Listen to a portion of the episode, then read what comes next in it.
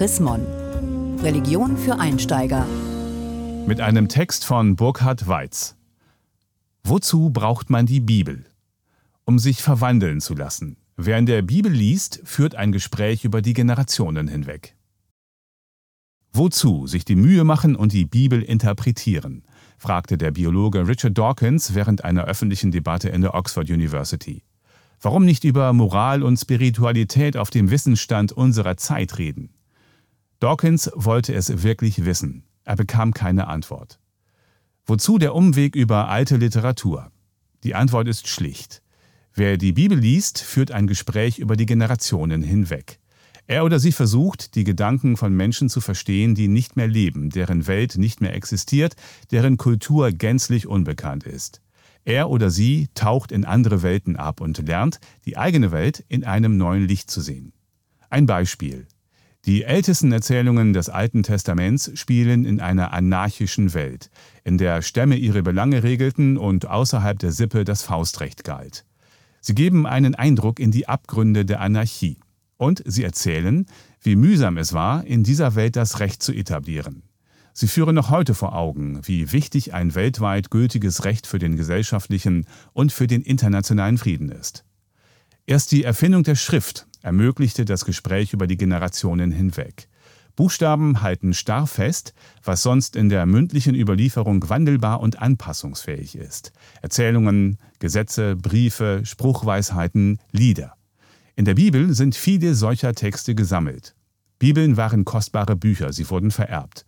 Professionelle Schreiber und Mönche schrieben sie ab. Aber je länger die Autoren der biblischen Texte tot waren, desto rätselhafter erschienen ihre Gedanken. Die Nachgeborenen kannten weder die Umstände, unter denen sie geschrieben hatten, noch die Leute, von denen sie erzählten. Der Prophet Jesaja kündigte in einer politischen Krise an, eine junge Frau werde einen Königssohn gebären. Jesaja 7. Jahrhunderte später wussten die Menschen nichts mehr von der Krise. Sie bezogen die ausdrucksstarken Bilder auf sich. Ein kreatives Missverständnis. Sie glaubten, Jesaja kündige an, eine Jungfrau werde einen göttlichen Retter zur Welt bringen. Die Deutung befeuerte eine verbreitete messianische Hoffnung. Auch Deutungen sind wandelbar, etwa bei dieser Erzählung. Ein Gott verlangt vom frommen Abraham, das eigene Kind zu opfern. Dann ändert er seine Meinung. Ursprünglich war diese alte Erzählung wohl ein Manifest gegen Menschenopfer. Erst als Menschenopfer längst abgeschafft waren, sah man in ihr einen Gehorsamstest. Gott verlangt Abraham etwas Unmögliches ab, seinen Sohn zu töten.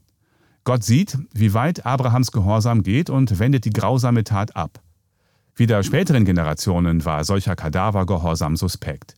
Sie deuteten die Geschichte als Zielkonflikt zwischen Eltern und Gottesliebe, als ethisches Dilemma. Weil man der Geschichte stets auf Neue auf den Grund kommen wollte, ergaben sich ganz neue Überlegungen. Die Bibel hat über die Jahrhunderte immer wieder neue Gedanken angestoßen. Sie hat einen ungeheuren kulturellen Reichtum hervorgebracht. Sie bildete in Lebensfragen und regte dazu an, ethische Probleme zu durchdenken. Für einen Evolutionsbiologen sollte das schon als Argument genügen. Für Theologen reicht das allerdings nicht. Sie fragen, was unterscheidet biblische Texte von x-beliebigen altorientalischer Literatur? Die biblischen Texte kommunizieren das Evangelium, die leidenschaffende und wundenheilende Gegenwart Gottes, antwortet der Theologe und Ethiker Ingolf U. Dalfert in seinem neuen Buch Wirkendes Wort, erschienen bei der Evangelischen Verlagsanstalt. Christen betrachten die Auslegungsgeschichte der Bibel nicht von außen, sie erleben sie von innen. Sie glauben, dass mit Jesus von Nazareth Gott den Menschen nahe kam und weiter nahe kommt. Sie lassen sich von dem tragen, was Zeugen damals über diesen Jesus von Nazareth erzählten. Sie lassen sich von der Hoffnung, die von diesen Erzählungen ausgeht, stärken.